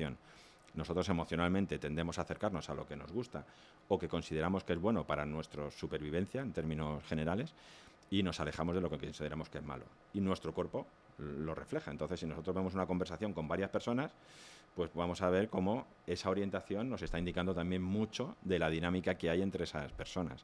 De hecho, hay incluso alguna, algún libro que apunta que eh, es muy interesante y además yo creo que, es, muy divertido también para ponerlo en práctica, que en las reuniones hay que fijarse en el pie flotante, ¿no? Es decir, normalmente estamos de pie hablando con otras personas y yo suelo tener el, peso apoyado en una de, los, de las piernas, ¿no? Y la otra pues queda un poquito menos. Entonces ese es el que llaman el pie flotante. Entonces dicen que el pie flotante siempre apunta a donde tú tienes el interés. Entonces, hay varias personas, el pie flotante va a apuntar a quien te interesa. Ok. entonces, eso sería, ¿no? Postura y un campo tal. Luego tenemos todos los. O sea, que si está lejos lo tienes tirado hasta. y luego tenemos todo lo relacionado con la voz, ¿no? Es decir, la entonación, todo lo que no son las palabras, pero que efectivamente es la voz. Es decir, por ejemplo, dicen, ¿no? ¿Y para qué me sirve un periodista de radio la comunicación no verbal? Bueno, es que la voz es parte de la comunicación no verbal. Como mm. tono, como esa prosodia emocional. Es decir, yo ahora mismo incluso software que detectan las emociones de las personas en las llamadas telefónicas que se están empezando a utilizar en líneas que hay para prevención de suicidio y demás, ¿no? Es decir, hasta qué punto una persona yo puedo detectar que realmente va a cometer un acto suicida o no, simplemente llamando a un teléfono de atención. Pues bueno, hay ya investigaciones en marcha con esto, ¿no? Es decir, todo eso es no verbal, está contenido en la voz, pero no son las palabras, por tanto es no verbal. Luego tenemos eh, cómo nos manejamos en el espacio, ¿no? es decir, cómo nos disponemos en el espacio. El, uso del espacio también es no verbal, si yo me acerco más o menos a una persona. Hay muchas diferencias culturales, ¿no? es decir, este es el término de la proxémica, que es como eh, pues eso, eh, que está, estuvo acuñado por un antropólogo, Eduard Hall, que desarrolló esto, esto clásico de la burbuja, del espacio personal, y que ese espacio personal, pues en hay unas culturas que es más pequeñito y en otras es más grande, y entonces pues a lo mejor eres latino y vas a Estados Unidos y resulta que, que tú ves que te vas acercando a hablar a una persona y el otro se va alejando y tú te, te das un paso para hablarle y el otro se da un paso más para atrás. Y empiezas a darle. Entonces el espacio es también un elemento no verbal que se estudia y es muy interesante la parte de la apariencia. Es decir, todos, pues cuando nos levantamos, nos elegimos la ropa que nos ponemos y estamos eligiendo una determinada apariencia que es un mensaje que estamos lanzando. Y la apariencia de los demás es un mensaje no verbal que también leemos y muy, muy, muy potente. ¿no? Es decir, de hecho, es algo que es pues esa primera impresión, ¿no? que es luego muy difícil de cambiar. Entonces, es decir, todo esto serían diferentes canales no verbales. O sea, hasta cómo te vistes todos los días te está, te está diciendo algo. Totalmente, claro. Tú, si tú estás un día que estás un poco más deprimido, más desganado, estás triste y demás, la ropa que vas a elegir ponerte es totalmente diferente del día que sales a comerte el mundo, que estás encantado de la vida y eso es, es así. pero tiene que ver, o sea, y según puedo ver, a veces, ah, digamos, es el cambio que tú tienes en tu comportamiento habitual. Para nosotros la clave es el cambio de la conducta. No hay nada que quiera decir nada. Puede haber alguien que va totalmente desaliñado y toda su vida ha ido desaliñado y es, y, y es un desastre. Ahora, una persona que se arregla bien y un día no lo hace, eso sí es un tema importante. En, o sea, el desalineado que un día se arregla, ese día está diciéndonos algo también. eso es un poco, ya contestando a ese clásico que nos preguntaban, ¿cómo sé si me está engañando? El cambio de conducta. Decir, si tu esposo no se ducha en una semana y de pronto se ducha todos los días, ahí hay algo. Si se echó colonia, o sea, se, colonia se ha perfumado, se ha puesto un, Juan Carlos, tenga cuidado, Juan Carlos. Entonces, eso, eso es, creo que es muy evidente y eh, o sea, cómo, cómo cambiar la conducta. Ahora, eh, cuando estabas hablando acerca de esto de la apariencia, quiere decir que este momento en que tenemos una explosión de tatuajes en jóvenes y ya no tan jóvenes, eh, es algo que como sociedad nos está diciendo un mensaje también, porque digamos hay personas, o sea, si, si te vas etariamente, hay grupos de personas que no tienen ningún tatuaje, pero y, si bajas eh, la edad etaria, hay un mensaje, o sea, es decir, hay una, un, mensaje que nos está dando la juventud eh, acerca de esto. Sí, sí, totalmente. Eso sí es cierto que el entorno, sobre todo la relación del tatuaje con la delincuencia, eso eh, es un entorno que afecta mucho. Yo te diría que en España, las personas por debajo de 30 35 años, es raro ahora mismo que no tengan un tatuaje, aunque sea pequeñito, es el boom. Posiblemente muy seguido por la imagen de futbolistas, cantantes, reggaetón y tal. Es decir, esto pues está saliendo de lo que era algo del tatuaje carcelario relacionado con las bandas y demás, a algo que está aceptado y que es una forma de, de expresión también y que yo a mí es algo que personalmente me gusta ¿no? y, creo que es, que es algo bueno pues al final yo de hecho es que bueno me gusta porque hicimos un trabajo en perfilación de personalidad eh, con tatuajes y estuvimos viendo qué rasgos de personalidad en función de tatuajes si eran visibles si no eran visibles si te tatuabas un animal o te tatuabas tal hicimos un trabajo muy interesante y una de las cosas muy llamativas es que nos salía que las personas con tatuajes eran más empáticas que las que no tenían tatuajes tatuaje ornamental ¿vale? no hablamos de tatuaje Relacionado con la delincuencia, sino lo que es ahora mismo lo que podemos tener allí en España principalmente. Y, esto era un reflejo de que las personas por lo general se, tatúan cosas o, símbolos o, imágenes que van relacionadas con experiencias vitales importantes para ellos, emocionales, es decir, el nombre de mi esposa, el, de mis hijos o tal, entonces, o la cara de mi abuela que ha fallecido, tal. es decir, las personas que se tatúan en un gran número los tatuajes tienen un significado emocional y eso es un reflejo pues de personas que en principio eran más empáticas. O sea, una cosa curiosa. Vamos, vamos, a hacer una pausa y, regresamos para continuar hablando acerca de, este tema de, la perfilación, del tema de la detección y, y, cuán útil nos puede ser aprender sobre estos temas. Así que regresamos.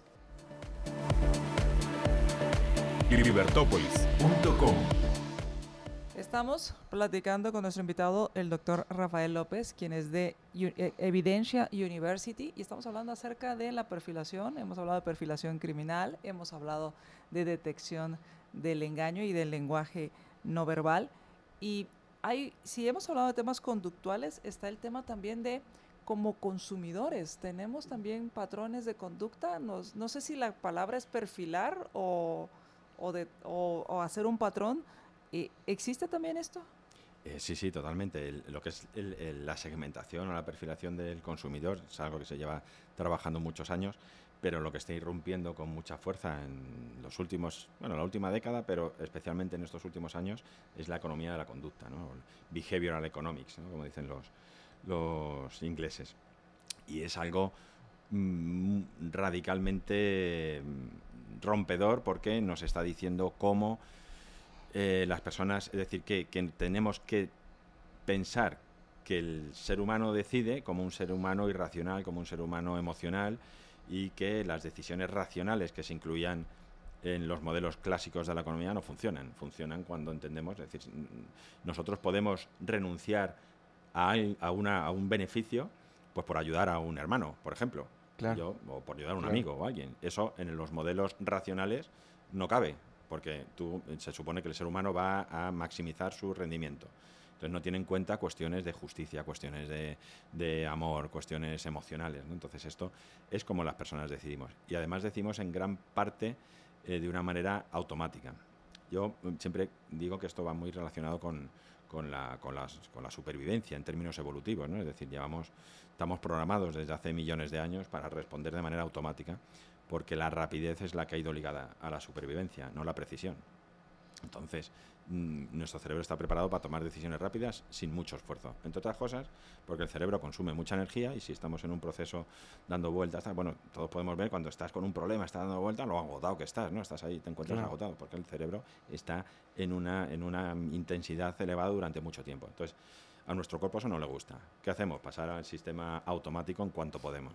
Y entonces vamos decidiendo cosas, pues no sé, en función de una imagen, en función de tal, pues podemos decidir comprar algo sin pensarlo mucho. Entonces la economía de la conducta lo que viene es a profundizar en el conocimiento de todo esto, de los heurísticos, de los sesgos, de los sistemas de pensamiento, sistema 1, sistema 2, y ha dado lugar a ya varios premios Nobel incluso premios Nobel de economía que se les ha dado a psicólogos, que es una cosa bastante interesantísima. ¿Cómo haces? Es, cabal, es que aquí íbamos. O sea, ah, nos están vendiendo candidatos. O sea, ahorita nos están vendiendo candidatos. ¿Qué pasa? O sea, porque hay algunos que, eh, que yo te diría que la conducta normal es que están mintiendo. Entonces, ¿cómo hacemos para decir que se están saliendo del patrón? O sea, eh, eh, ¿cómo, cómo, qué consejo le damos? O sea, tú sabes que tenemos ahorita elecciones en pocos meses.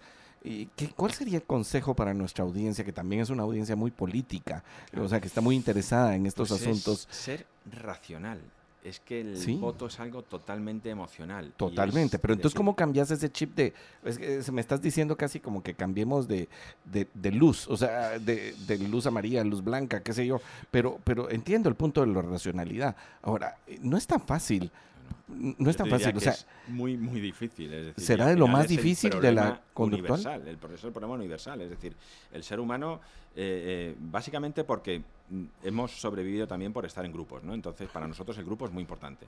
Y en el momento que estamos en un grupo, yo ya no atiendo a razones. Lo que está dentro de mi grupo es bueno, lo que está fuera es malo. Y a partir de ahí yo me identifico con un determinado partido, pues yo qué sé, por cuestiones familiares, porque mis padres votaban a no sé quién, o yo qué sé, infinidad de cosas.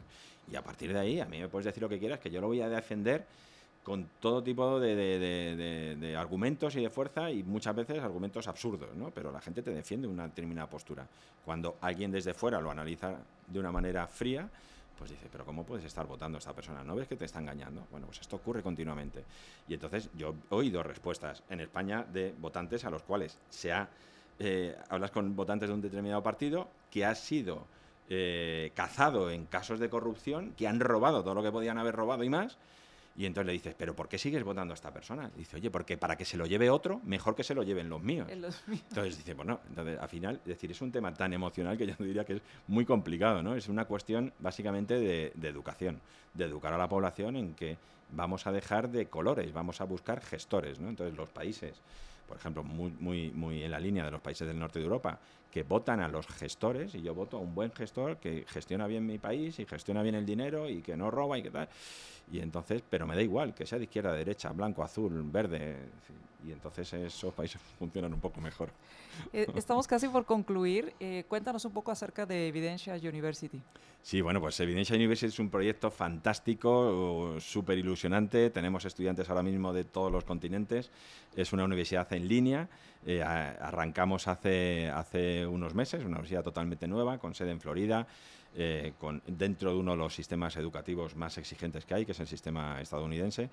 Hemos estado más de tres años trabajando en el proyecto con equipos de consultores y demás para conseguir que este proyecto de una universidad especializada en ciencias de la conducta y en ciencias forenses pudiese ver la luz. Y bueno, pues hemos tenido la suerte de que el, Estado de el, el Departamento de Educación del Estado de Florida ha confiado en nosotros, nos ha dado la oportunidad y estamos trabajando pues, bueno, con diferentes programas de maestrías, todos relacionados con eh, análisis de conducta.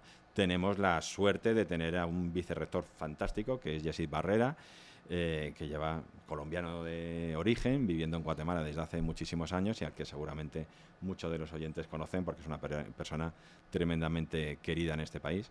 Es nuestro vicerrector y nos está ayudando también pues, pues a promocionar la universidad aquí en Guatemala. Tenemos un número de teléfono también a disposición de Guatemala para los...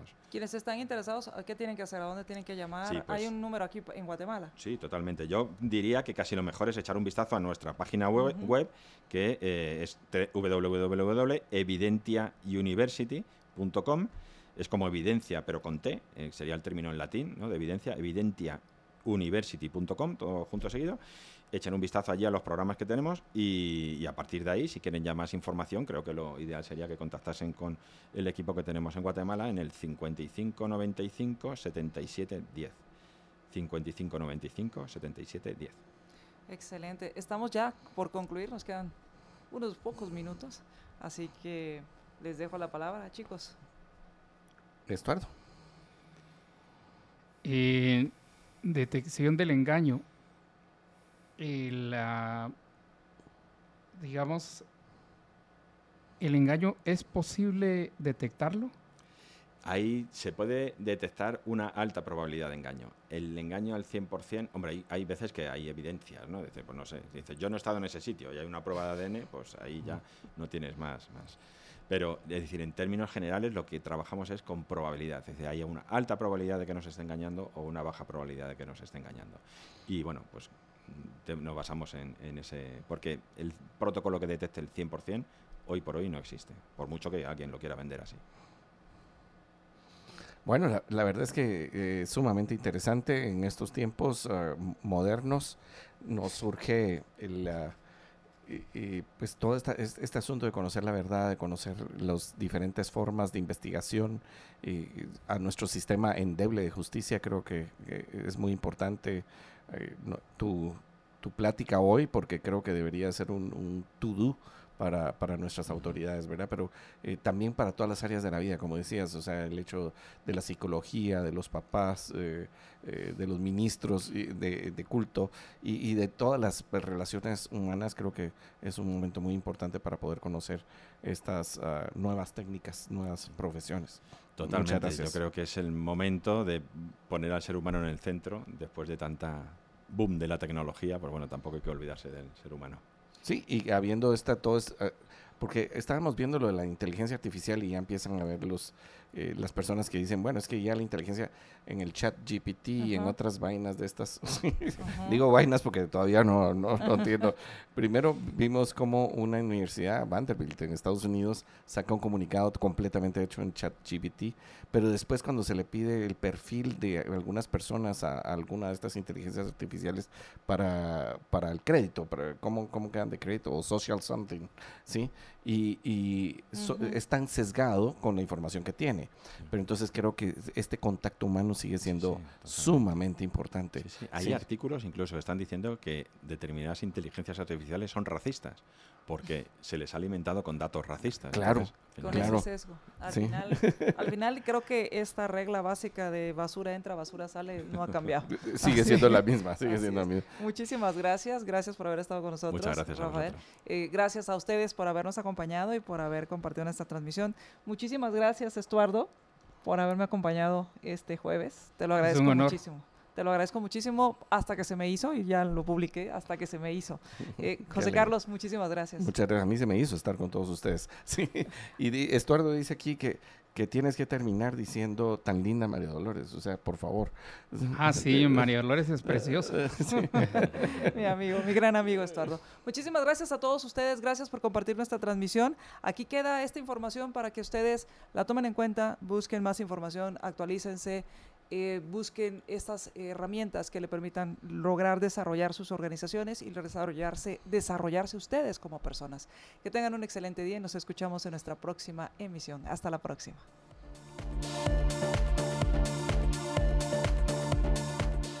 Libercast presentó una producción de Libertópolis. Recuerda suscribirte y dejarnos 5 estrellas para que continuemos trabajando en producir más podcasts de tu interés. Libertópolis.